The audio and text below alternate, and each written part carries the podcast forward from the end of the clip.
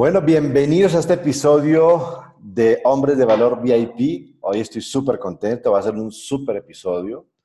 Estoy con una persona que conozco hace ya muchos años. Tuvimos la oportunidad de trabajar tiempo atrás y él tiene una historia que fue tal vez de las primeras personas que yo pensé cuando tenía esta idea en la cabeza de crear este podcast, este, este contenido que pretendo dejar como legado no solo para mis hijos, sino para todos los hombres que lo escuchen en el tiempo. Y es una historia que para mí es de gran ejemplo, es una historia súper transformadora porque esta es una charla, Mauricio, muy de corazón abierto y yo honestamente no pensé que tú te ibas a convertir en lo que te convertiste. Hablo en la parte personal. Siempre supe de tus grandes capacidades profesionales, pero en la parte personal el cambio que has dado es, es verdaderamente digno de admirar. Te felicito, me pone muy contento la vida que tienes me pone muy contento la vida que llevas y creo que es una vida que vale mucho la pena que la gente la conozca, que la gente la sepa y que, mejor que tú mismo para que la puedas contar. Te agradezco muchísimo que hayas querido participar de este plan, de este proyecto y bueno, pues bienvenido, bienvenido a este podcast, bienvenido a este, a este contenido de Hombres de Valor VIP que tú que aclaro, como lo dice en otro podcast, que VIP era un concepto simplemente de apellido mercadológico, porque hombres de valor ya había varios. Y tú me diste una idea muy buena para acomodar el VIP, que era cuál? Very, very, no, eres very, no es very important person. Tú me diste very expensive, no sé qué, algo así. Me, diste una idea de que luego, luego me la compartes de nuevo. Pues bienvenido Mauricio, bienvenido Mauricio a Hombres de Valor y, y bueno, queremos saber un poco de tu historia, un poco de tu vida, un poco de, de, de, esos dos aspectos que compartimos antes de empezar, que son muy enriquecedores para la audiencia. Te escuchamos. Ok, gracias Alejandro por, por la oportunidad. Eh, yo quiero partir con una analogía que va a ser muy contraria a lo que cuando la mencione eh, las personas se van a imaginar, ¿no? Y yo me defino como un hombre de acero. ¿Y por qué te digo muy contraria? Porque cuando vemos cómo se forja el metal, el acero, tiene que pasar por unas etapas que son fuego, golpes y debe ser enfriado. Y cuando es enfriado, el acero grita, hace ruido. Y, eso fue lo que me ocurrió a mí.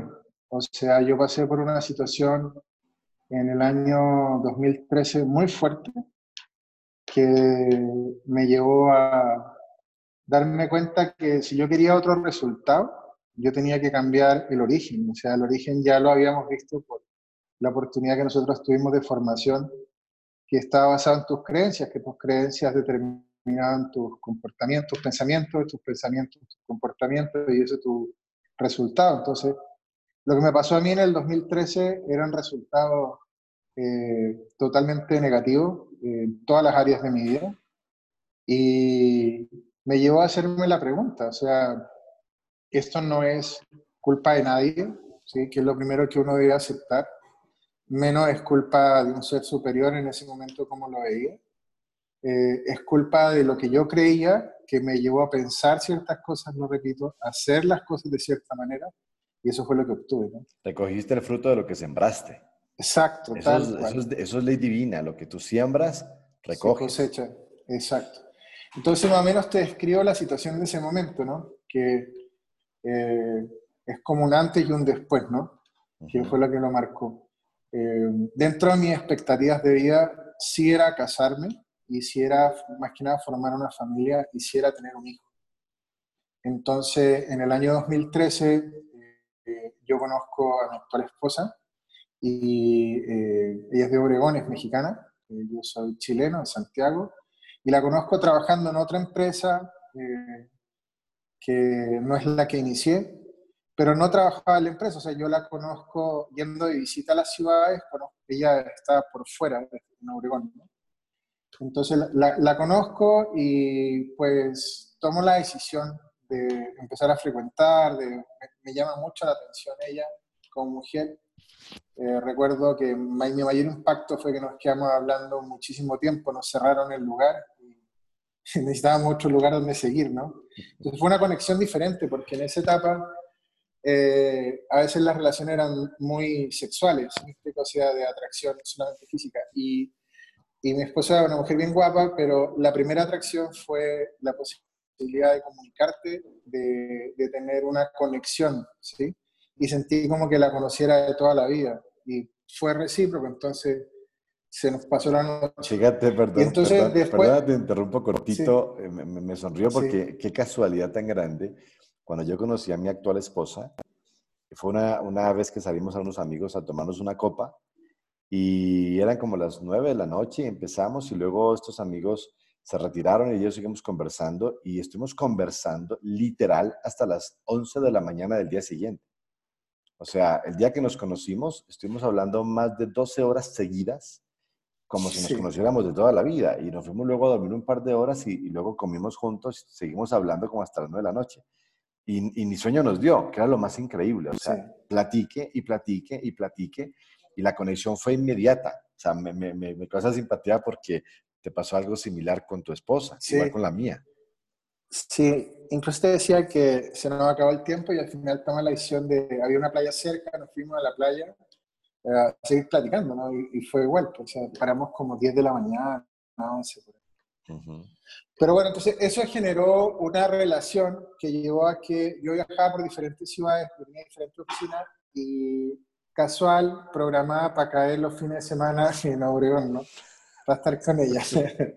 casual. Entonces, producto de eso se generó una relación y me cambiaron los esquemas, me ofrecieron ir a, a Ciudad de México eh, y ahí yo tomé una decisión que era si me iba a Ciudad de México a, abrir otro proyecto, eh, tenía que suspender estos viajes, entonces se iba a suspender esta relación y ahí yo tomé la decisión de pedirle matrimonio, nos casamos y después a futuro vino el Maupo. Eh, a mí me dice que está embarazada y, y eso fue así algo que gatilló mi vida, vida. de ¿no? Sí, porque eh, es muy fuerte, ¿no? O sea, cuando tú tienes un hijo con conciencia, te das cuenta que el modelo cercano eres tú. Entonces, todo lo que tú hagas lo va a repetir. Eh, muchas cosas no las preguntan, las ven nomás y las hacen. Y ahora con el proyecto nuevo que tengo de educación, que podemos hablar, lo he confirmado. O sea, cuán importante es que uno como papá eh, se redefina y sea capaz de cuestionarse muchas creencias, porque si no vas a pasar muchas conductas o comportamientos. Por ejemplo, de estas familias que a veces vienen de generaciones de divorcio, eh, de generaciones de problemas de agresión, ¿sí Son cosas que nadie se cuestionó, entonces nadie cortó y se siguen pasando. Entonces, bueno, en ese momento eh, nos casamos, nos vamos a Ciudad de México, me cambian las condiciones de trabajo y eh, me he enfrentado a tener que volver a trabajar como por estos sueños que en algunas me vendieron, ¿no? que si hacías algo ibas a crecer muchísimo. Y me rehuso y digo, no, pues si va a tener que volver a empezar, mejor parto para mí. Nos venimos acá, a, yo vivo en Cabo San Lucas, había alcanzado a comprar un departamento, eh, e inicio acá, inicio de cero. Pero lo difícil fue que eh, pasaron muchas situaciones con esa decisión. O sea, yo no tomé la envergadura y también esto puede ser un consejo para quien quiera emprender. Cuando me iba bien, yo decía que no debía emprender porque tenía que aprovechar la situación. Pero cuando me iba mal, decía que tampoco era el momento porque no tenía la plata. Y entonces, en realidad, nunca iba a emprender. Entonces, e, nunca, porque siempre hay una razón para no emprender y no arriesgarte. Entonces, en este momento, como que Dios me pegó un empujón y quedé en nada. Entonces no había otra. O sea, era emprendida o me quedaba en la calle nomás. Entonces, la vez, la vez, del, del, fenómeno natural este. ¿A eso te refieres? Que pasó el tornado, pasó la, la, la... Ah, eso fue después. Eso fue después, eso, ok. Eso es un golpe después. Entonces, tengo que emprender porque termino la relación laboral con esa empresa y entonces emprendo acá en Cabo San Lucas y lo primero que nos pasó fue el golpe económico, fue muy fuerte, de tener una estructura de 100 mil pesos mexicanos mínimo a cero. Entonces empezaron los problemas de los pagos de las tarjetas, los pagos del crédito de la casa, del carro, o sea, todo lo que se tiene encima. Y nuestra relación eh, también se fracturó ahí. Entonces Ame se va con Mau a su casa, a Ciudad Obregón, a la casa de su papá, eh, y yo me quedo acá solo. Entonces me quedo sin carrera, sin capacidad económica, eh, con las deudas pero hasta el cuello, persiguiéndome todos los acreedores del banco, los cobradores. Eh, no, me pasó una terrible. todas las llamadas a las 6 de la mañana, todos los mensajes de texto, que eso es una maravilla, ¿no? Yo, yo sé que es eso también. No, terrible. Y, y, como nunca lo he vivido, después te das cuenta que al principio te lo cuentan bien dramático, pero mientras más va pasando el tiempo, te van ofreciendo soluciones más fáciles, ¿no? Entonces, bueno, eh, una de las cosas que me pasó es que eh, mi casa, el departamento está en un segundo piso y el agua tiene que subir por, por bomba, ¿no? Entonces se echó a perder la bomba, quedó funcionando la bomba sola y eso hace que el agua se caliente. Entonces cuando yo la voy a tratar de arreglar, me explota todo el agua caliente hirviendo en la cara. Oh. Entonces aparte está quemado. Tenía quemadura con agua caliente en la cara. Entonces ya como que nada más me podía pasar, no sé si me explico. O sea, yo decía, ¿quién faltaba, me pasa? Faltaba que te un perro, como decimos popularmente, ¿no? Falta que me... Es, es, eso es lo que falta. Y decía, no, ¿y ahora qué? Entonces, por eso es como el acero, porque fue un momento de llorar, de. Incluso, lo puedo decir abiertamente, llegar a pensar en que si la vida tiene valor o no tiene ningún valor. Eh, y cuestionarte si vale la pena seguir viviendo o tú mismo cortar con el proceso. O sea, ¿tuviste pensamientos suicidas?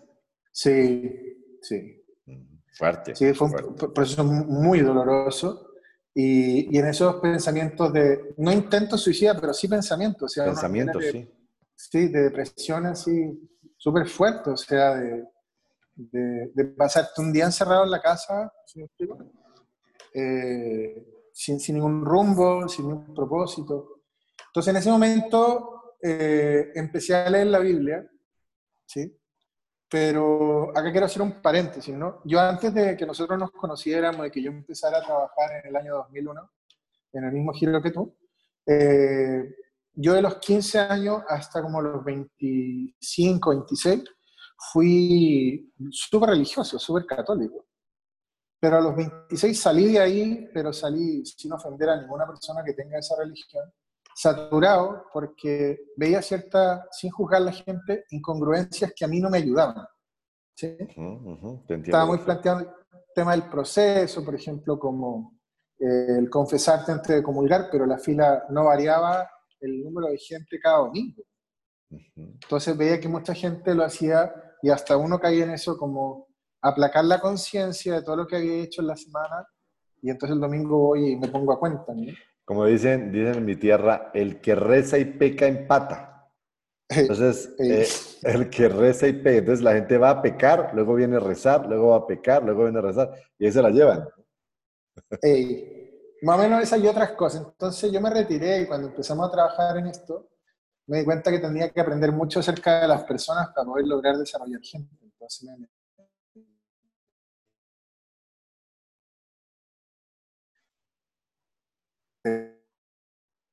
de psicología.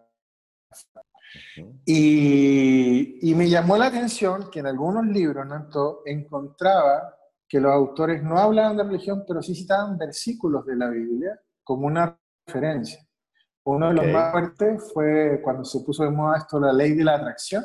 ¿Te acuerdas? Ese libro. Sí, sí, sí, el secreto. El secreto, la ley de la atracción. Ahí vienen muchos versículos bíblicos eh, pegaditos así tal cual. Entonces me, me, hacía como un ruido y yo decía, yo la quiero leer, pero no la quiero leer como te la leen en la iglesia porque yo me quedo dormido. O sea, no entiendo nada. La verdad. Y no es por un problema de, de, que no voy a leer porque leo otras cosas y no me quedo dormido. Es que, eh, porque tenemos la oportunidad de tener un método de lectura por donde trabajamos, ¿no? Y lo que pasa es que no, no, no más, pues, o sea, no, las palabras, así como hablabas en castellano antiguo, fuiste, estuviste y así, pues no, no encajan.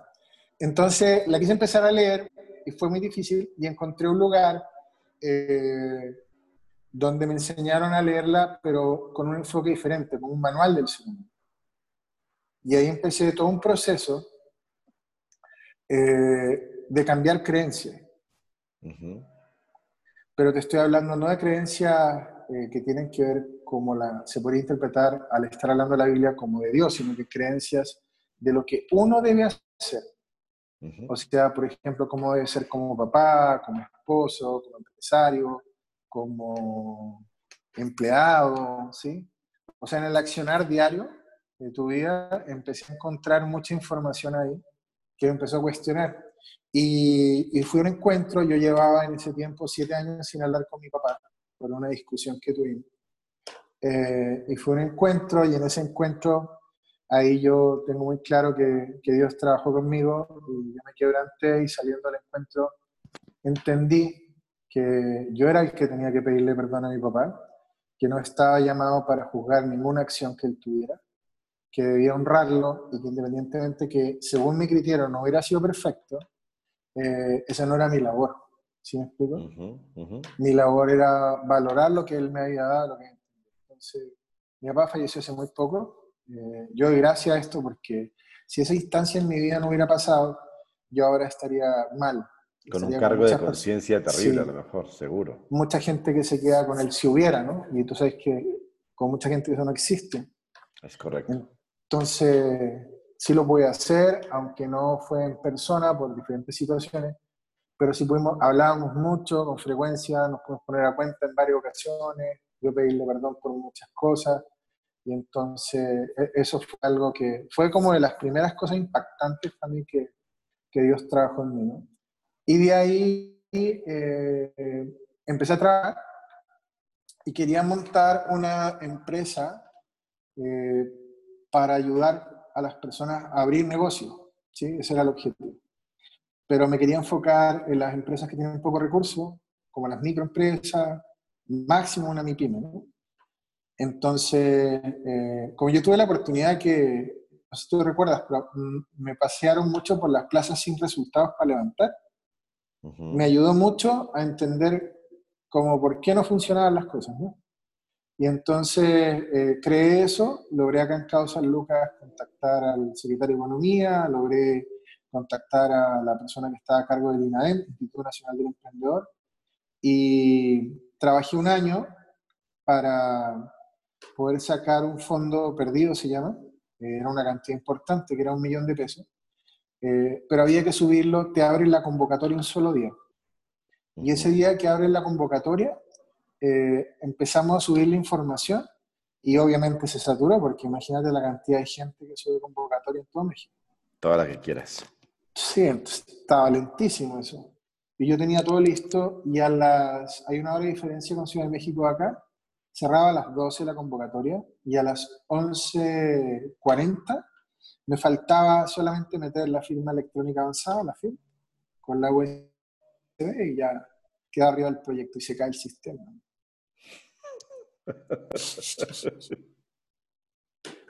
Pero esta es una parte interesante de mi vida porque es cuando yo le dije a Dios, menos mal que te pedí ayuda. que tal que me ayudara, ¿no? Sí, esta es de las partes donde fue la mayor lección. No entendí ¿Tú consideras, ¿Tú consideras que haber caído, entre comillas, tan bajo en la parte que tu familia le tocó irse, te viste sin un centavo, te viste llevado al berraco, te viste en un país que no es el tuyo, eh, te viste fracasado con pensamientos incluso suicidas, ese fue el momento en que te conectaste con un ser superior, con Dios, y ahí empezaste como a encontrar el camino. Sí, es que, bueno, eh, respondiendo bien la pregunta, hay gente que llega por amor, o sea, llega sencillamente porque llegó. Pero vemos otros que somos como yo, pues como hombres de acero. Sí. O sea, necesitamos que nos pasen varias cosas y de repente cuando, para llegar. Entonces ahí ya como que nos damos cuenta que no hay nadie más que te pueda ayudar. Entonces, bueno, como te decía, se se cayó el internet y, no volvió al Internet. Alejandro no volvió Internet hasta las 10, hasta, perdón, hasta las 11 de Ciudad de México, claro, eran las 12, 11, ¿qué te gusta? 5, 12, 5 de Ciudad de México. Entonces todo mi trabajo un año se perdió. Un año lleva ya en eso. Sí, se perdió.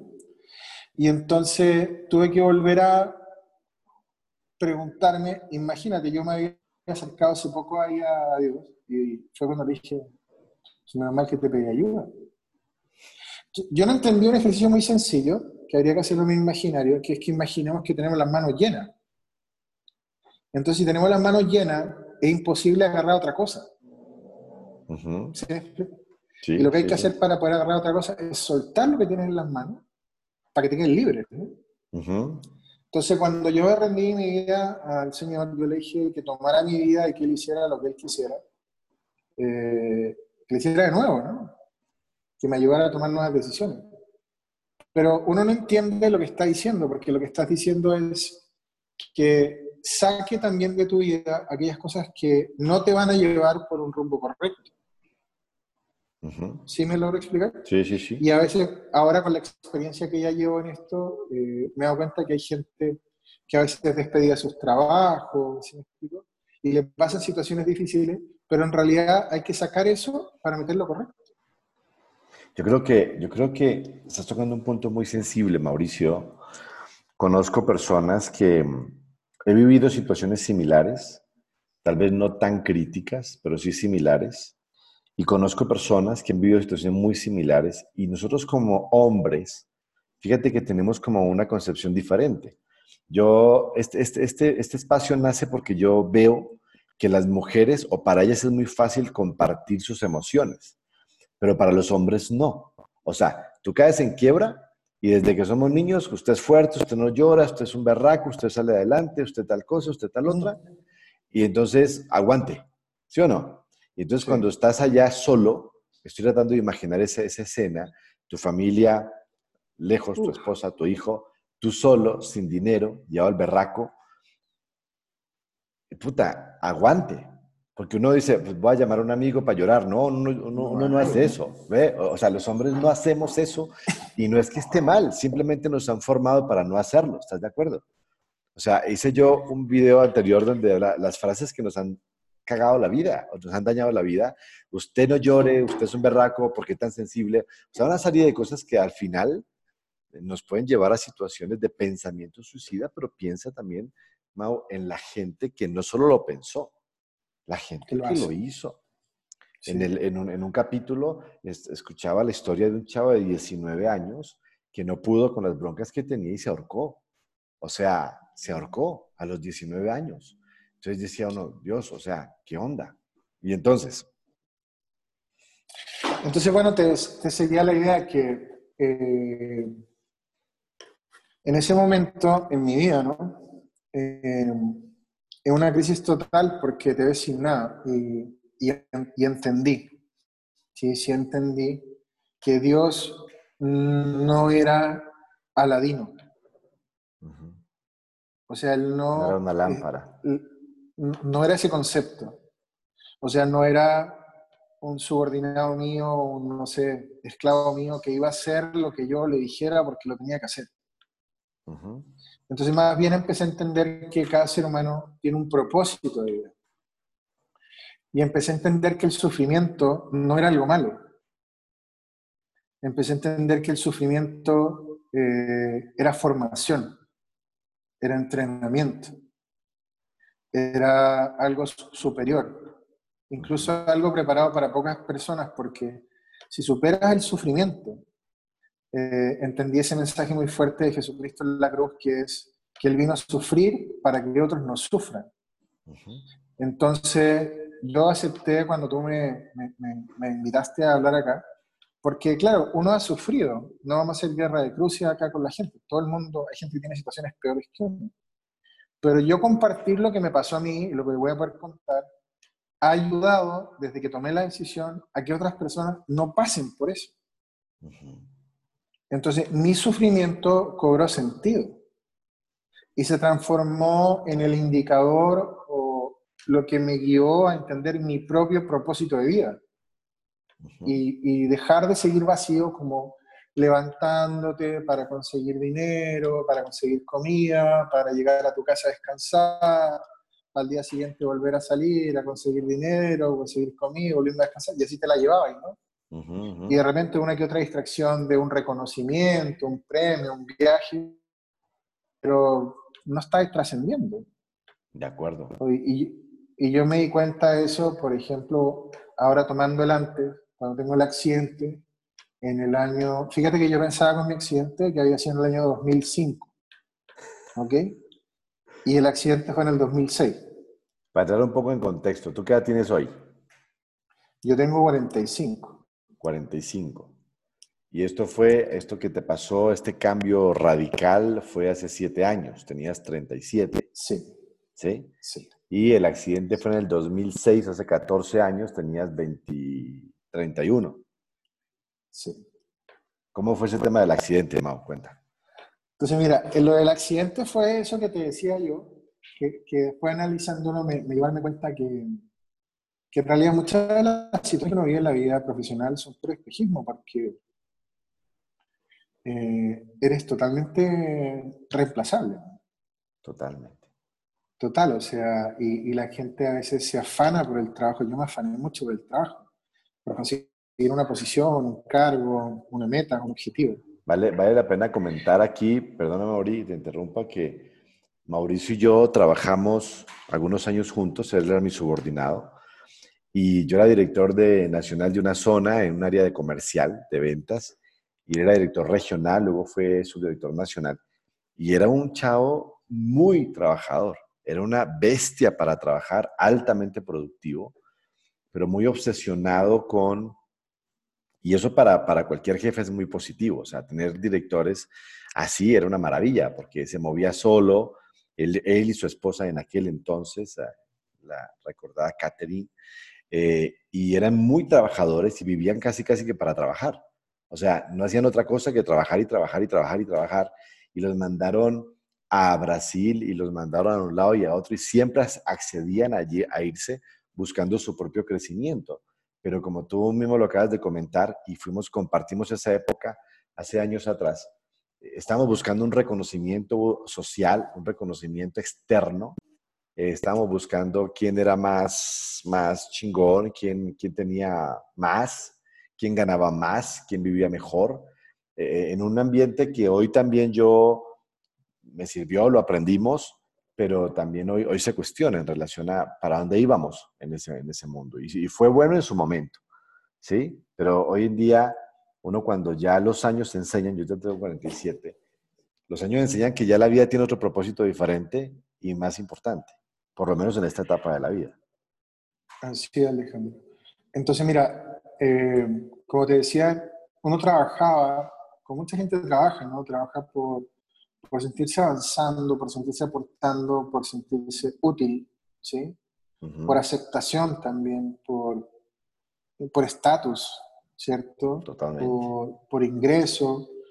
Eh, pero de repente yo tuve un problema ahí, eh, yo en ese momento estaba soltero, y, y pasó algo muy fuerte porque yo eh, iba camino de Santiago a Viña del Mar, de una distancia corta, ¿no? De hora y media en carretera, más o menos.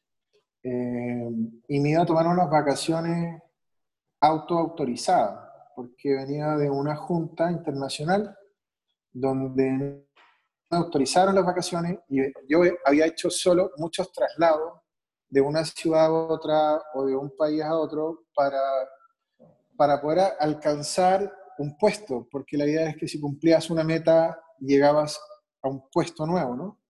Entonces yo vivía con una, una esperanza que era que el siguiente puesto me lograra dar como la calidad de vida que yo quería tener. ¿sí?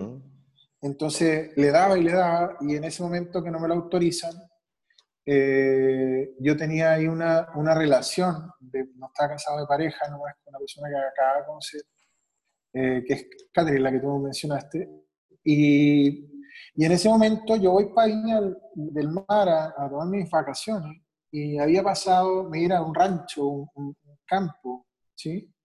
Uh -huh. eh, una semana, no hay nada, ¿sí?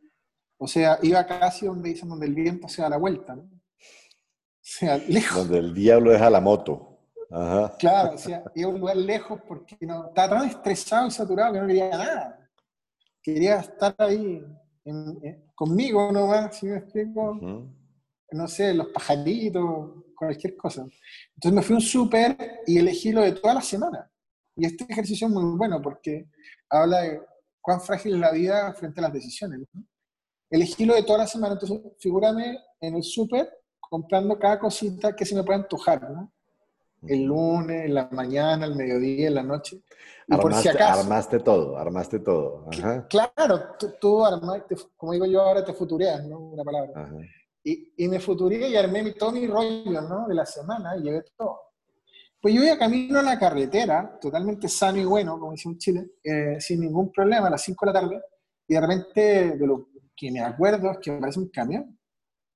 Y tengo unos flachazos de decisión porque me acuerdo que para acá había un barranco y para el lado de acá, como que venía el carro en contra. Entonces, la decisión era estrellarme, pero me tenía que estrellar de una cosa inconsciente. Puse el freno de mano, como las películas de carrera, y giré el volante en este sentido para que el carro se metiera así, porque si se metía así me caía al barranco. Entonces me metí así y ya no me acuerdo nada más hasta que de repente apareció un bombero, sentía unos ruidos así, veía como unas luces y estaban cortando algo. Y me decía, no te muevas Mauricio que estamos cortando el auto para sacarte. Y de ahí tengo un flachazo en un centro asistencial donde eh, lo que pasó ahí fue que intenté bajar de la camilla por el lado izquierdo y me caí. Luego me acuerdo de otra situación que eh, aparecí en un hospital, en una camilla, en un hospital, y preguntaba yo eh, qué era lo que había ocurrido y me dice la gente que está alrededor mío que yo volvía a preguntar constantemente qué me pasó. O sea, cada 10 minutos volvía a preguntar. Eh, me hicieron cirugía plástica en el lado acá. Bueno, quedó como una línea chiquita, ¿no? Pero lo que me metí acá fue el marco del parabrisas a este lado.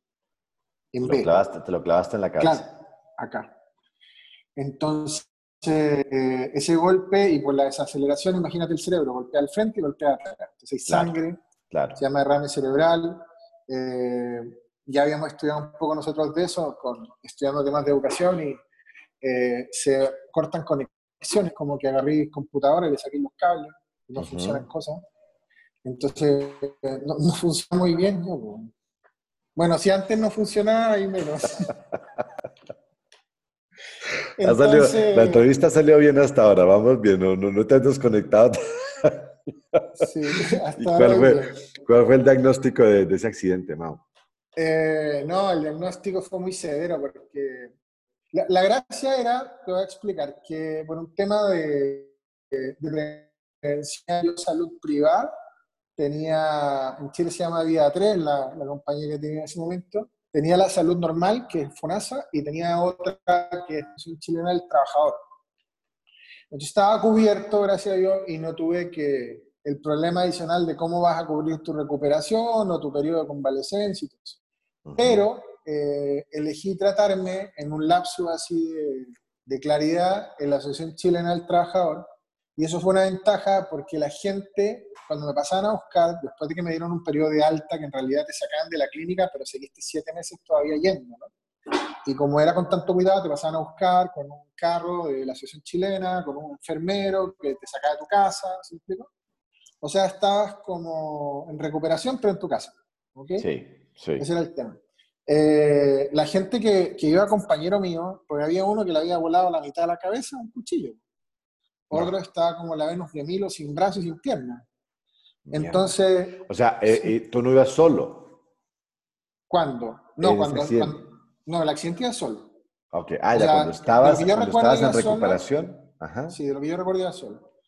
Porque es que no tengo mucha memoria de eso. Cuando yo estaba en recuperación, o sea, hay un, se me borró, o sea, hay, un, se te borró hay un total, del, claro, del accidente hasta casi cuando llegué a, a Ciudad de México. ¿Cuánto tiempo, ¿Cuánto tiempo estamos hablando, Mau? Como siete, ocho meses. O sea, ahí en esa parte de tu vida se te borró el cassette de muchas cosas. Hay pequeños lapsos. Recuerdos. Sí. Pero bueno, eh, lo que te decía que cuando pasaban por mí por el accidente, eh, esta gente había tenido accidentes de trabajo muy fuertes, eh, otros quemados con ácido, entonces O sea, viste, viste unos escenarios terribles. Peores. Claro, yo, yo parecía el, el buen que tenía gripa.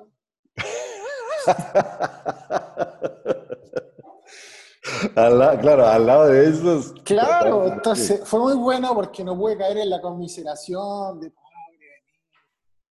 Es que, es, que ese, es un tema, ¿no? Uno a veces piensa en una experiencia pasada que tuve en una, entrevista, uno a veces dice, no, mi vida ha sido difícil, pero cuando escuchas otras vidas y ves afuera, te das cuenta que hay gente que, que, que la ha pasado verdaderamente mal. Y si bien es cierto, tu accidente fue muy grave, hay gente, como tú dices, que es mucho más grave. Claro.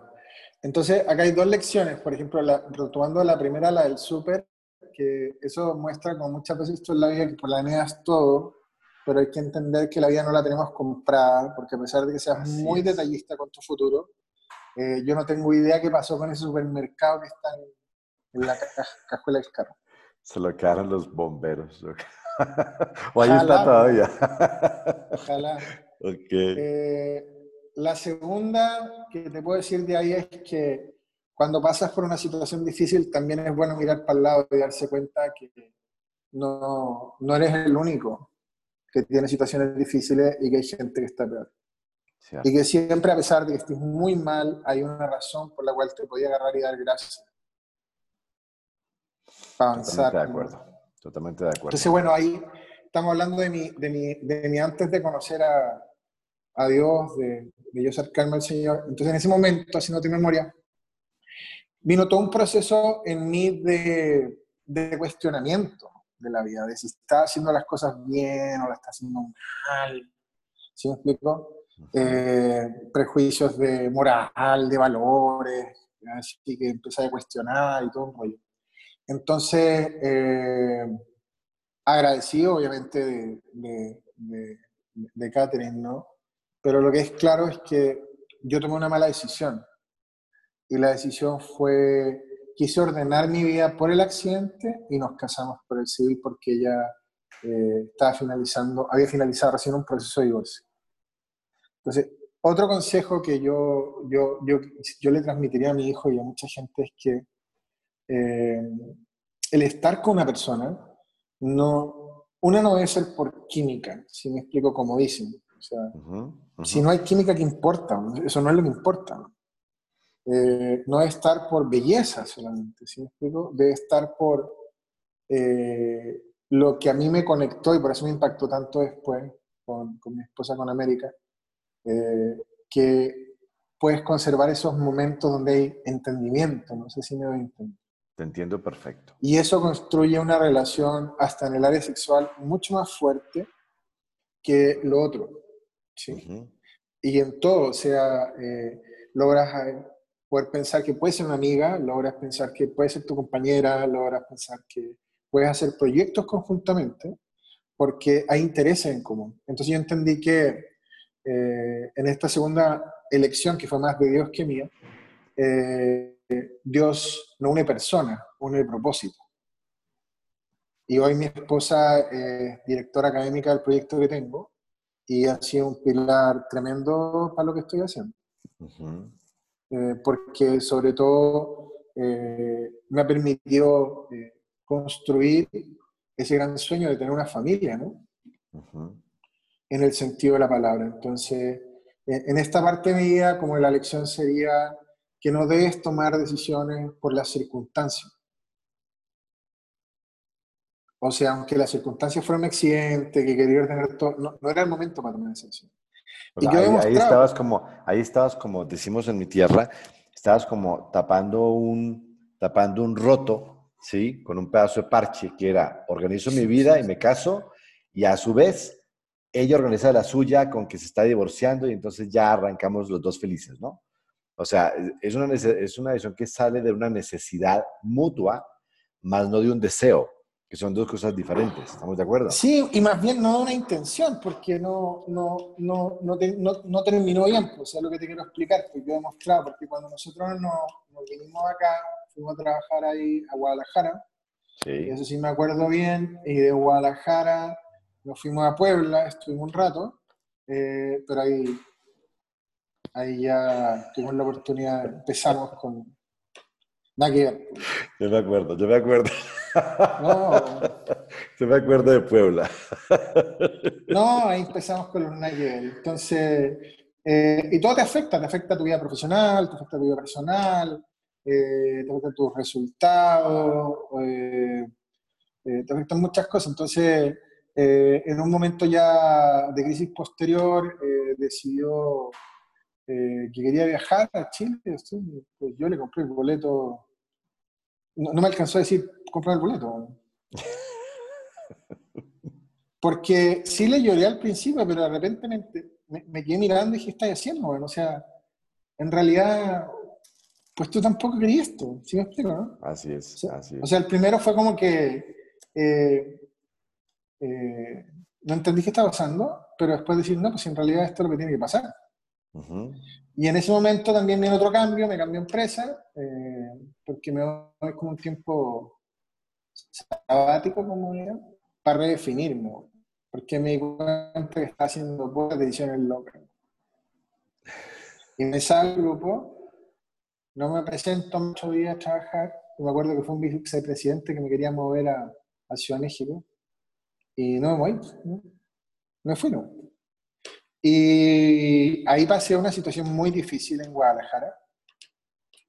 Eh, se empezó a caer la plata de tener un departamento de lo que hoy podría ser como, no sé qué te gusta, mil dólares, porque el dólar estaba 10, costaba 10 mil pesos, eh, en, Providencia, en Guadalajara.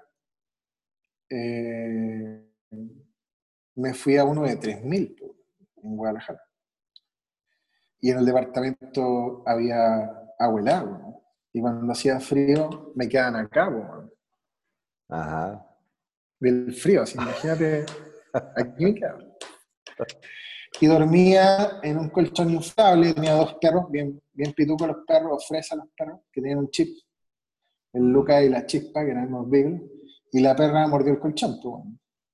Hasta ahí llegó, hasta ahí llegó el aire. Entonces, a la mitad de la noche, y lo volví a aprender. Fue una etapa donde ya cuando ya empezó la crisis muy fuerte, dije, tengo que empezar a trabajar. Eh, lavaba la ropa en unos tarros como de pintura que me conseguí, eso grande, lo dejaba remojando por color, y mientras me duchaba con agua helada para que se me quitara el frío, pues jugaba la ropa. Y comíamos una lata de atún, partita a la mitad, un cuartito para el Lucas, un cuarto para la chispa, que eran los perros, y la otra mitad para mí. Increíble después de, después de, de una época de mucha bonanza, ¿no? Tuviste una época de mucha bonanza, ganabas mucho dinero, te ibas súper bien y, llegar uno a caer y darse esos trancazos, ¿no? Sí, es que en esta parte yo la quiero contar porque hay una lección que es que la parte profesional no se logra estabilizar sola por el trabajo. Yo lo he visto ahora, la parte profesional se estabiliza por cómo tú estás en otras áreas en tu vida. O sea, si, por ejemplo, si tú solo estás en la parte profesional bien, pero en el área que puede ser eh, familiar, tú estás mal, en cualquier momento el área profesional se puede ir a pique. Si tú estás bien en el área profesional, pero no estás cuidando tu salud, en cualquier momento se puede ir a pique. Eh, si tomáis incluso el área espiritual, porque es como ese vacío que constantemente tenemos, también te puede ir al suelo. Entonces, eh, eso hace que uno parezca como biorritmo. Un electrocardiograma. Sí, anda y me va bien, me va mal. Entonces, no, no, acá suena raro, pero prefiero así, que me vaya bien. Constante andar que para arriba y para abajo, ¿no? Entonces, e, esa etapa me enseñó eso y ya me puse a trabajar en otra empresa, me fue bien. Eh, ahí volvemos a conectar cuando conocí América. Eh, ya de ahí me salí de trabajar de eso, me pasó esta situación eh, que no pude postular el proyecto, donde ya me había acercado a Dios y, y yo le dije, ¿para qué me ayudas? pero en realidad ahí me di cuenta que no es que no me estuviera ayudando, es que más bien, como que quiero que te imagines que yo iba a un precipicio, ¿vale? y, Dios me estaba parando para que no me cayera. Pero uno muchas veces no entiende eso, ¿no? no. No, no, no, lo entiende. No, porque como, como yo siempre fui antes, era como, eh, o sea, a mí no me va a decir que no. No, existe. ¿no? O sea, para mí no hay no. Y más todavía si trabaja en inventa. Más aún.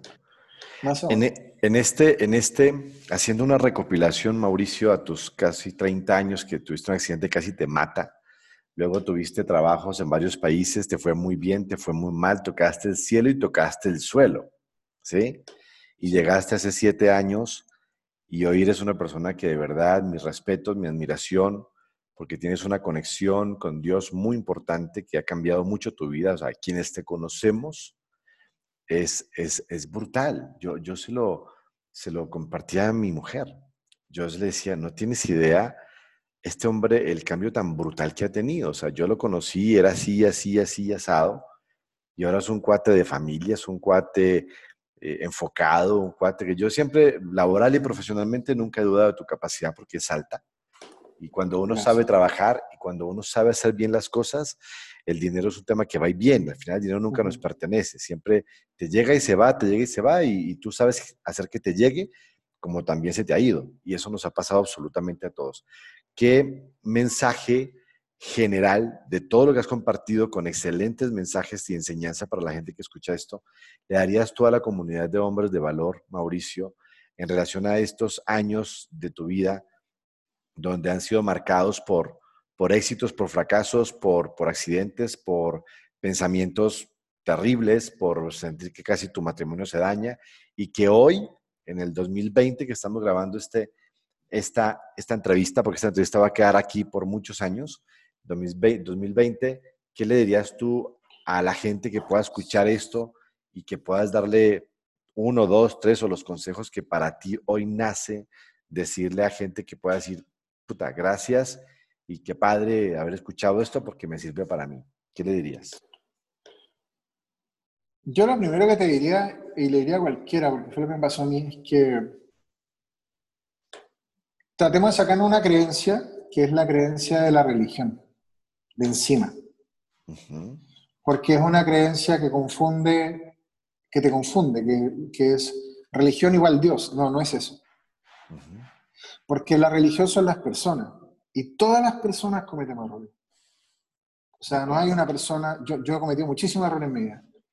Eh, soy de los que a cada rato me doy cuenta que me equivoco y tengo que volver a cambiar. Entonces, si, si tú evalúas a Dios por la religión que profesa una persona, muy probablemente te vayas a apartar de él. Porque lo vaya a evaluar como que si eso es la religión, yo no quiero ser eso de acuerdo, de acuerdo. Muy buen punto. Eh, que lo primero que uno tiene que hacer en la vida, por lo menos para mí, que me funcionó muy bien, y yo hoy día eh, tengo una posición que se llama liderazgo. Hay unas personas que vienen un día acá a esta misma sala, que yo lo hago aparte nomás, los días miércoles a las 8 de la mañana, una reunión para hombres. Y hablamos de un tema de la Biblia eh, enfocado a, puede ser papá, lo que te decía, negocio, lo que sea. Es que tú como ser humano fuiste creado con una intención. O sea, eh, el creer, por ejemplo, en cosas como la explosión del Big Bang, ¿sí me explico? Estás hablando de una casualidad, o sea, quiere decir que quien tiene hijo, dile en su cara que su hijo no tiene un propósito de vida, a ver cómo te queda mirando, ¿no? Porque lo que es casualidad no tiene propósito. De acuerdo. Entonces, ¿qué existencia más vacía vivir al mundo, venir al mundo por casualidad y sin propósito? Hasta que, al que aquel que es producto de una violación es, por un propósito. Tiene un propósito de vida. Entonces yo me di cuenta que sí había un propósito de vida y que yo tenía que entender para qué fui diseñado. O sea, un ejemplo muy sencillo. Yo hoy día tengo una camioneta y yo antes tenía carros deportivos, ¿no?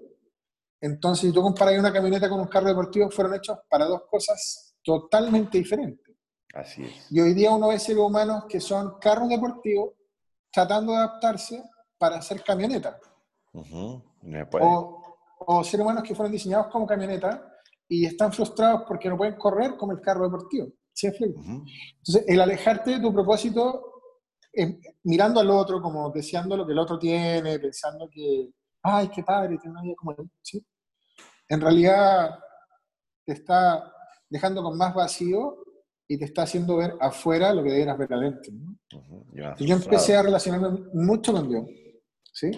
Y la relación con Dios no es así como que uh, y uh, te vas, ¿no? Como película.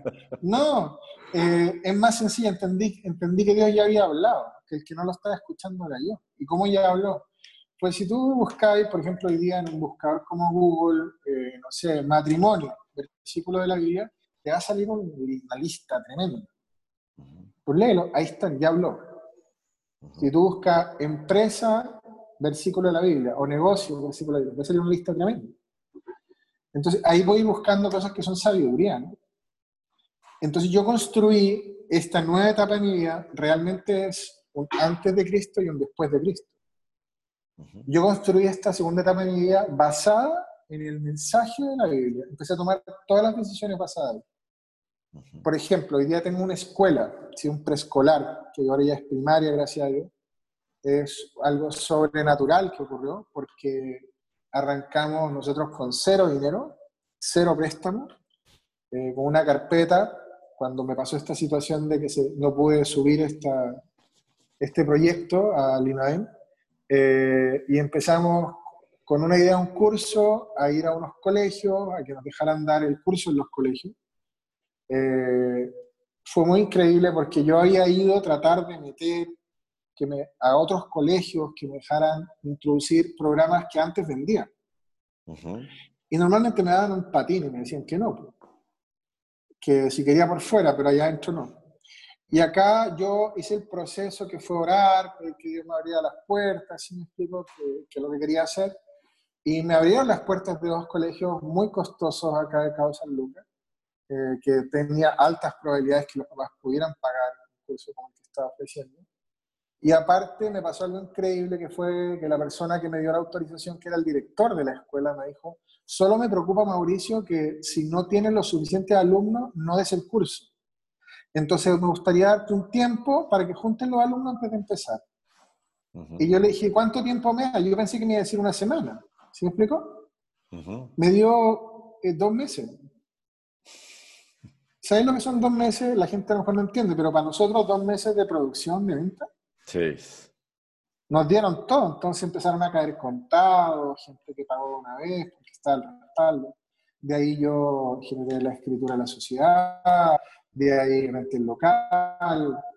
Eh, por ejemplo, ya, ya, vemos, ya vemos todo lo que tienes, ya, ya has crecido un montón. Tienes, empezaste con un local como en un centro comercial, ahora tienes casi todo el centro comercial. El Pac-Man. El Pac-Man se comió todos los locales, así es. Sí, pero bueno, entonces mira, por ejemplo, ahí empezamos con este local, primero fue en la escuela, con los alumnos llegamos al local, te decía que, te contaba antes de que hiciéramos la entrevista que mandé a hacer un vinil eh, impreso para la ventana muy bonito, eh, pero nada. Entonces la gente me decía, oye, pero pasé por el local, pero no había nadie. Yo estaba adentro toca la puerta y Y le decía a la gente, no, no, no, lo que pasa es que como yo ando en terreno, es más fácil que yo lo vea allá que, que no Ah, perfecto. Pero ya tenía un domicilio físico. Con el dinero que se generó ahí, se amuebló esto, se hizo esta pared que está atrás, se pintó, empecé a producir un material mío, porque estuve comprando un material. Eh, empecé a desarrollar una idea. ¿Cuál era la idea? Que tiene que ver con mi escolaridad. Eh, y ahí te das cuenta del propósito de vida. Yo pasé por cinco colegios para salir de preparatoria, cinco colegios. Eh, no me adapté nunca al sistema educativo. No terminé carrera profesional, estudié teatro, eso fue tabla un año, estudié arquitectura, construí el primer año, me retiré como tercer y medio, cuarto año, porque no encontré... No te adaptabas no, no encontré que el esfuerzo fuera recompensado, que terminaba más construyendo que diseñando. ¿Sí me explico? Entonces, si quería ganar plata, había que construir, no tanto diseñar en un principio. O sea, el diseño no se pagaba tanto. Eh, tuve una crisis a los 27 años de edad, quebré, yo trabajo 15, y perdí 800 mil pesos. Por eso es que yo entré a trabajar en este giro, porque necesitaba no, necesitaba que me pagaran sueldo fijo, necesitaba sueldo bajo. Y lo que me llamó la atención cuando, claro, generar para poder pagar y, negociar rápido, ¿no? Los 27 años. Entonces, ahí cuando quebré, me llamó mucho la atención en la empresa que nos proponían hacer carrera y había una que te decía que podías manejar dos países distintos. Y recopilando las cosas fue exactamente lo que sucedió. Cuando yo pude trabajar con Panamá y con México a la vez, en la segunda empresa que estuve, ya de ahí yo ya me retiré. O sea, entendí cómo manejar dos productos y servicios simultáneos en el mismo, o sea, con dos culturas, ¿no? Pero bueno, volviendo a lo que te decía, eh, empecé a, a, hacer este local, empecé a leer la palabra, que era lo que nos estábamos enfocando, y ahí entendí que el ser humano era tres partes. Era cuerpo, alma y espíritu. ¿Ok? Entonces, si lo llevamos a un plan simple, es tu cuerpo físico, eh, la mente, que sería el alma, o sea, el conocimiento, y el espíritu, el ser, ¿sí? Por ejemplo, mi papá ahora que falleció, ahí estaba su cuerpo, pero él ya no estaba ahí. ¿Sí me explico? O sea, ahí no estaba la persona. Eh, entonces yo empecé a cuestionarme con esto cómo enseñar a una persona que es esas tres partes, eh, porque la mayoría somos un hombre adulto en la parte física, la parte intelectual, como en el alma, pero la parte espiritual es como un niñito así de Etiopía, muy flaquito, sin estilo que no tiene nada. Y empecé a crear eso y nos dio un programa de muy buen resultado. Empezamos a trabajar en neuroeducación, eh, logramos meter 600 alumnos eh, en una oficinita chiquita y empezamos a hacer cosas que fueron impactantes, gracias a Dios, como eh, revertir un Asperger. Mira. Eso fue increíble porque una señora eh, que nos contrató el programa llevaba ocho años con su hijo llevándolo a Guadalajara, Ciudad de México. Son, el, papá es, vicepresidente de uno de los hoteles más grandes de acá de Cabo. Tienen, dinero, entonces tenía posibilidad de llevar a su hijo a diferentes lugares. Y a los seis meses este chavo eh, dejó medicamento eh, hizo el taller, que el taller salió de mi accidente, eh, porque en el proceso de recuperación, para poder volver a hacer ciertas cosas, tenía que hacer cierta mecánica. Y es lo que hoy día se llama Sistema PAP, que es un programa mío, que es evaluar, preparar, aprender y practicar. Y esa secuencia, y con lo que pusimos de contenido, que me apoyó otra gente, me apoyaron psicólogos, educadores, pedagogos, diferentes personas, empezaba a generar una transformación en el cerebro, o sea, generaba conexiones cerebrales diferentes.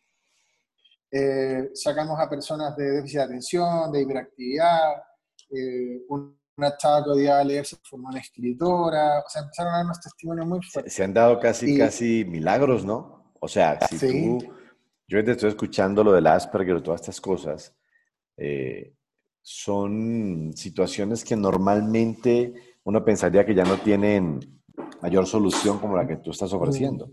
Entonces, el, aporte además con lo que estás haciendo, no solamente construiste una vida para ti, sino que estás dejando un propósito, o, así lo entiendo, tu propósito de vida ahora es llevar este tipo de herramientas, conocimientos, educación, coloca el nombre que quieras, a mejorar la vida de otra gente. ¿Estás de acuerdo? Sí, y te hablaba del propósito de vida, porque mira, lo, chistoso de esto es que yo era mal alumno, académicamente, porque en el no, bélico, ¿sí me explico? O sea, me sacaban del colegio por toda la parte de evaluación de la libreta de calificaciones de contenido, pero todo el área emocional, que hoy se llama interpersonal e intrapersonal, capacidad de relacionarte con los demás, o entender tus emociones, no había tanto problema. Entonces, bueno, eh, lo chistoso va acá, o sea, resulta que yo soy la persona, en la Biblia dice, ¿no?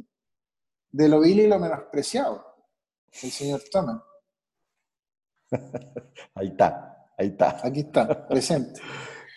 O sea, ¿cómo yo termino creando un programa educativo? Porque eso era un impacto. Esa señora que ayudamos al niño con Asperger me preguntó, Mauricio, ¿qué estudiaste? Yo creo que pensaba que le iba a responder a alguna universidad de prestigio de Estados Unidos. Pero cuando le digo, no, es una experiencia de vida, pues la señora se quedó ahí como, ¿qué onda, no? Y el resultado está. Ahí está. Entonces, bueno, ese resultado me llevó también ahora a, conjuntamente con la oportunidad que teníamos de visitar colegios y universidades para vender los programas y estudiarnos un poquito como para conectar con el director, lo que vendíamos, con cómo era el colegio y la universidad, a entender que la educación realmente funciona. Porque perdió el ¿Cuál es el propósito? Que la gente sea útil a la sociedad y tenga cultura y valores en común. O sea, hay muchos estados, mucha gente que hicimos preescolar, primaria, secundaria, prepa, estudiamos universidad, si sea trunco, pasante, titulado, pero terminamos trabajando en algo que no tiene nada que ver con lo que nosotros estudiamos. Y empezamos a los 26, 27 años a dedicarnos a aprender lo que íbamos a hacer el resto de nuestra vida. Entonces el proceso escolar se transformó en una guardería o en un lugar de cuidado de jóvenes, ¿sí? para estar ahí mientras quienes nos cuidaban, nuestros tutores, nuestros padres, eh, estaban trabajando. Eh, entonces, ese era un tema, ¿no? Y dos, que no hay cultura y valores en común porque afuera está el despelote, o sea, la gente no se respeta ni nada. Es correcto. ¿Sí? Entonces yo me empecé a cuestionar si sería posible crear un modelo de educación diferente. O sea, que fuera orientado eh, y, muy preocupado por Mao, por mi hijo. Yo tengo un hermoso hijo de seis años ahora, con Ame, y cuando él ya está al año, me empezó a echar y ¿a dónde lo va a llevar? Sí, te entiendo perfecto. Yo tengo dos de once y, y, sí es una preocupación. Sí, sí, sí, te inquieta. Sí, y revisando, fíjate, con, con, el tema del taller que tengo que se llama Aprende más y me hago de ella ahora, que quiere decir imagen de Dios, que habla de tu propósito de vida, eh, pues si acá habían pasado niños de todos los colegios de Causa Lucas, de los caros, los baratos, si me explico, los públicos, y yo decía, están igual. O sea, la única diferencia es que con la cuota están pagando el nivel social, ¿no?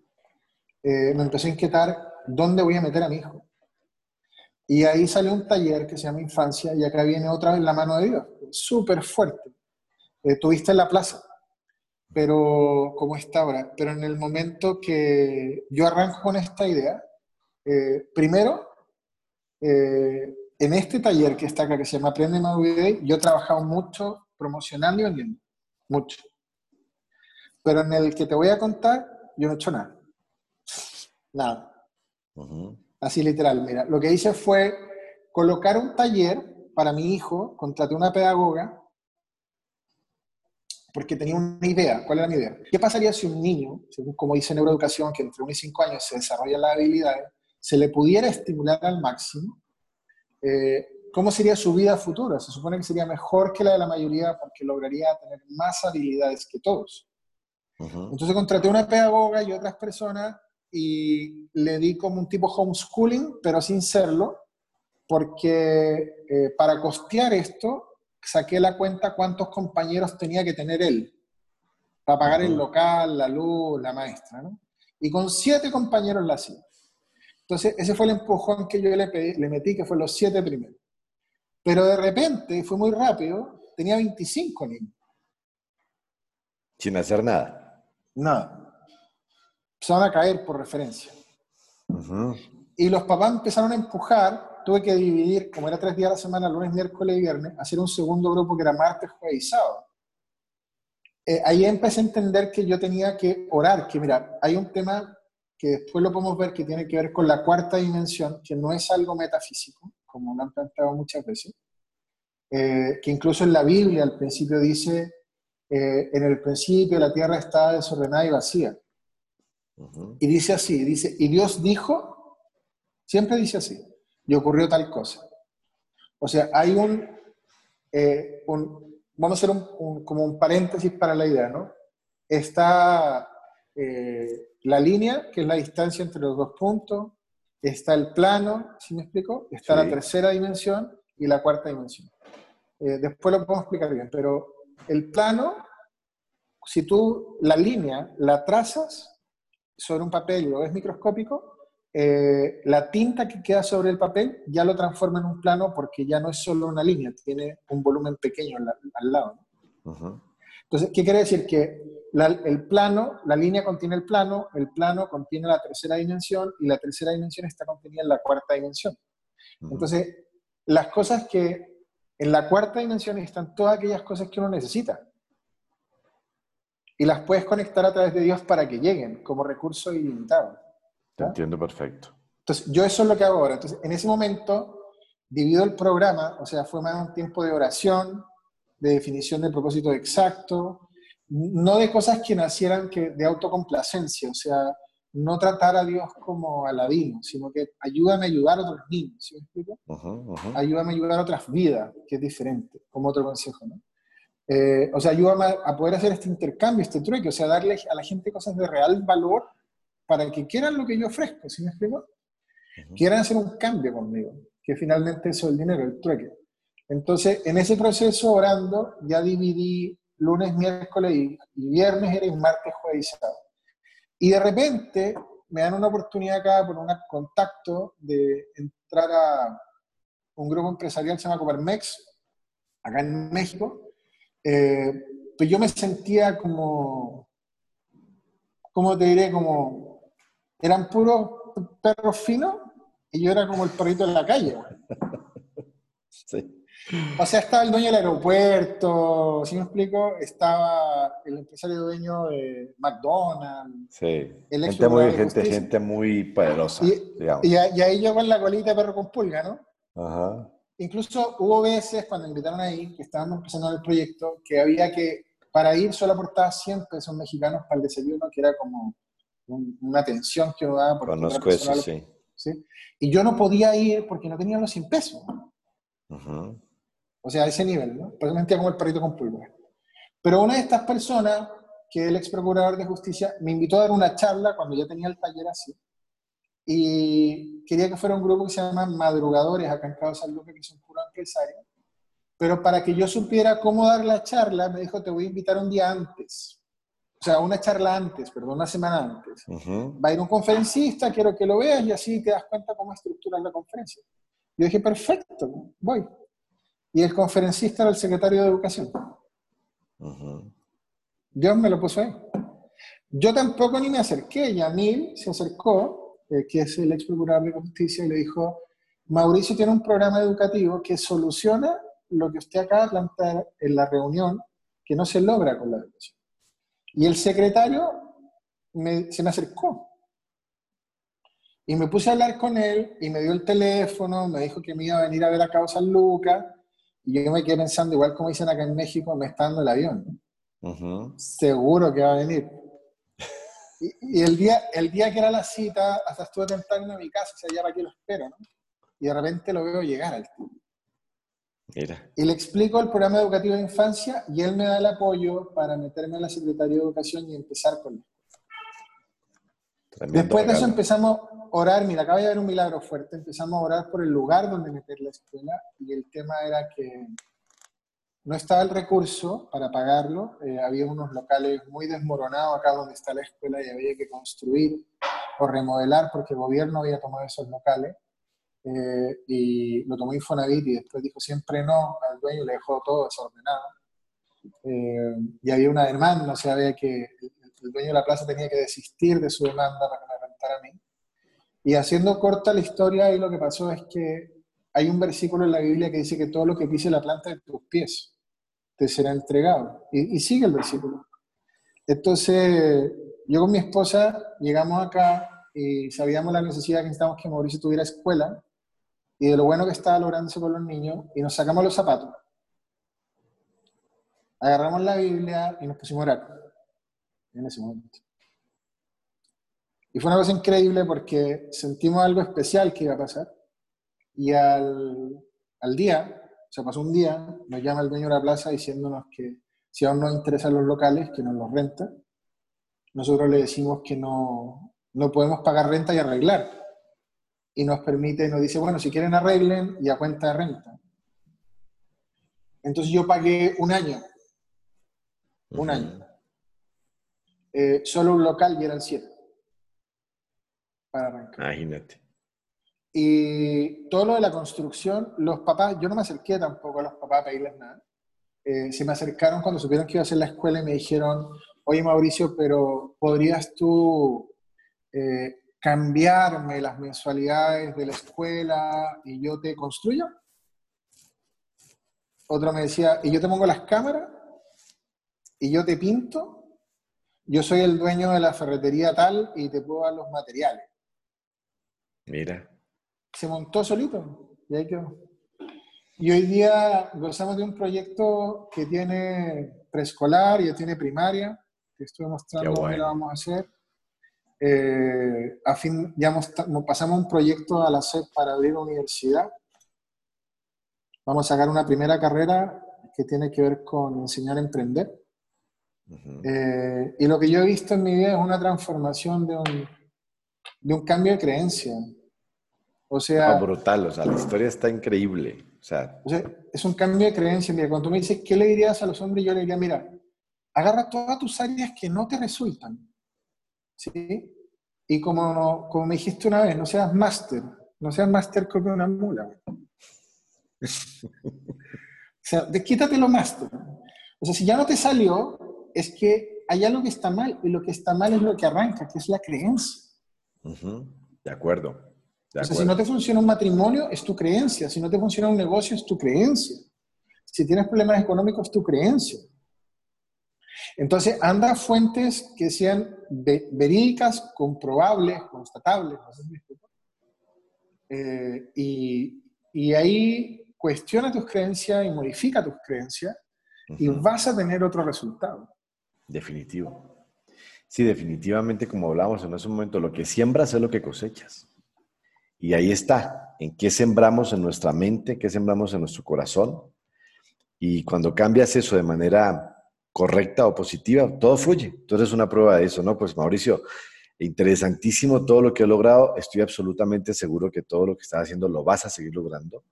Y ese sueño y ese propósito que tú tienes también se va a concretar. Fíjate que Dios te ha puesto todos los caminos, te ha puesto las personas indicadas, te ha puesto los recursos, y ahora pues te vemos, quienes te conocemos, aunque un poco la distancia, vemos el, el hombre que te has convertido y lo que estás haciendo por la gente que te rodea. Entonces, creo que ha sido un capítulo súper enriquecedor. Creo que, como yo le decía en estos días, hacía el comentario de que a veces uno se puede aventar una hora, dos horas em, viendo una película que te puede entretener y no está mal, pero que a veces no te aporta absolutamente nada o que a veces incluso te deja mal, porque hay películas que tienen contenido bastante nocivo, bastante dañino a la mente, al espíritu, al corazón, lo que tú quieras, que sentarte o en un viaje a escuchar una historia como esta e inspirarte para, para, cambiar tus creencias, para acercarte a, aquello que tú creas, eh, para cambiar tu manera de pensar, para cambiar y mejorar tu vida con experiencias como la tuya que, has pasado por todas. Yo, yo te agradezco muchísimo. El objetivo se cumple con esta entrevista que sabía yo en principio que así iba a ser. Se cumple de aportar valor y de que quien lo escuche a través de los años entienda que si se cambia ese, ese origen, como tú lo acabas de decir claramente, todo afuera cambia. Entonces, te agradezco muchísimo y bueno, y, que este sea algo más. Sí, yo quiero agregar un, es como una fórmula ¿no? que a mí me sirvió para tomar decisiones. Mira, yo entendí en la palabra que decía que tú debes primer, poner primero a Dios. Uno. Dos, tu relación con Él. Tres, tu esposa. Y acá hago una pausa, tu esposa. Tus hijos, que sería tu familia en ese orden, no tus hijos y después tu esposa, es tu esposa y después tus hijos. Después decía tu ministerio, o sea, habla de tu propósito de vida. Y después tu trabajo, ¿sí? Y no menciona ni amigos, ni un montón de cosas más que uno hace en la vida. Entonces, cuando yo hice este nuevo orden de la vida, tú tienes 24 horas al día, ya las que hemos sacado mucho la cuenta, que ciertas horas duermes, ciertas te transportas, ciertas comes, y te quedan como 6 horas hábiles a 8 horas máximo Entonces, esas 8 horas tenían que dividirse en este orden. Entonces, yo para tomar decisiones empecé a hacer esto. Por ejemplo, si voy a hacer un negocio, un proyecto o algo, lo que sea, decía, bueno, ¿cómo va a afectar esto a mi relación con Dios? ¿Sí? ¿O cómo va a afectar poner a Dios primero? ¿Cómo va a afectar mi familia, mi relación con mi esposa, mi relación con mi hijo y finalmente mi trabajo, ¿no? Entonces es como un filtro. Y eso a mí me ha ayudado muchísimo. Eh, otra cosa importante, yo te hablé de que con la persona que estoy ahora, que es América, con ella fue cuando ella se fue a Obregón. Y yo quisiera cerrar con esto, ¿no? Y hoy día ella está acá, está en la oficina continua, ¿no? Y mi hijo está acá. Entonces yo también experimenté una restauración matrimonial. Y hoy día no solo tengo una restauración matrimonial, sino que tengo una, ese, sueño que a veces uno dice una amiga, una compañera, una confidente, fue un pilar súper fuerte en el tiempo ahora que mi papá falleció. Pues estoy fuera de Chile, fue hace muy poquito. Eh, y ha sido, como dice tal cual la palabra, la ayuda idónea. Así es. Y, y al principio lo quisiera dejar pensando con algo que eh, ayuda a cortar un poquito esto del feminismo y el machismo, porque eh, en el principio, en el Génesis, dice que eh, Dios creó al hombre, pero sin, la, sin el tema de empezar con el rollo de la costilla, dice algo importante, dice, en, en la traducción de la Reina Valera de 1960, dice, varón y varona los creó. Después dice, en otras traducciones, hombre y mujer los creó pero también dice a imagen y semejanza. Entonces, si crea un hombre y a una mujer imagen y semejanza, quiere decir que Dios tiene dos partes, tiene una parte masculina y tiene una parte femenina. ¿Sí me sigues la idea? Sí, sí, sí. Y cuando tú estás unido a esa otra parte, que es la parte femenina, es cuando más te asemejas a Dios y al poder creativo. Y a la capacidad de hacer cosas. Mientras más te distancias de esa otra parte, eres una mitad de la semejanza de Dios. Y una mitad no es lo mismo que una unidad. sino que una unidad. Entonces, en esta unidad yo he visto cosas sobrenaturales en áreas de finanzas. O sea, yo le diría a cualquier varón, dale tiempo, dale tiempo a, tu matrimonio, es tu mayor empresa. Estoy de acuerdo. Buenísimo, buenísimo, Mauricio. Pues no me resta más que agradecerte por, por este tiempo, por compartir las cosas tan abiertamente y tan claramente que estoy absolutamente seguro, como lo dije hace un momento, que el objetivo se cumple. Te agradezco muchísimo, que Dios te bendiga, que las cosas te sigan saliendo como van. Estoy absolutamente seguro que ya ese, ese camino está trazado y, y, estoy absolutamente seguro que, eso, que ese propósito que tienes se está cumpliendo y se va a cumplir. Entonces, y a toda la comunidad, pues que se inspiren, que aprendan, que es muy interesante cuando uno escucha gente que ha vivido momentos tan complejos como los tuyos y que al final del tiempo todo sale para bien, como hoy tú lo muestras en tu propia vida. Muchísimas gracias, Mauricio, y, que sigan lloviendo los éxitos para ti. Gracias. Entonces, a toda la comunidad, pues nos vemos en el siguiente capítulo.